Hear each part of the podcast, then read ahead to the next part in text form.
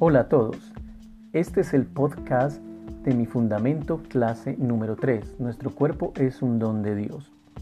Se nos preguntaba, ¿cómo tener un cuerpo físico nos prepara para llegar a ser como nuestro Padre Celestial?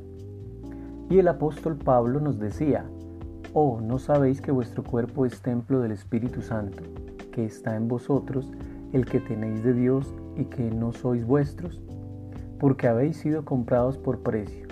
Glorificad pues a Dios en vuestro cuerpo y en vuestro espíritu, los cuales son de Dios.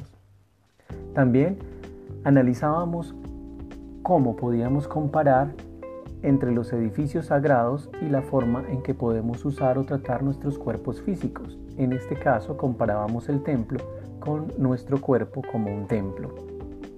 El presidente Boyka Parker también mencionaba, Aún las severas pruebas de salud o un cuerpo discapacitado pueden refinar el alma para el glorioso día de la restauración y curación que de cierto vendrá. El cuerpo de ustedes realmente es el instrumento de su mente y el cimiento de su carácter. Finalmente, una pregunta nos pone a analizar. ¿Cómo puede una perspectiva eterna cambiar lo que piensa acerca de sus limitaciones físicas actuales? Y el compromiso de esta semana elegiré una forma de tratar mejor mi cuerpo como si fuera un templo.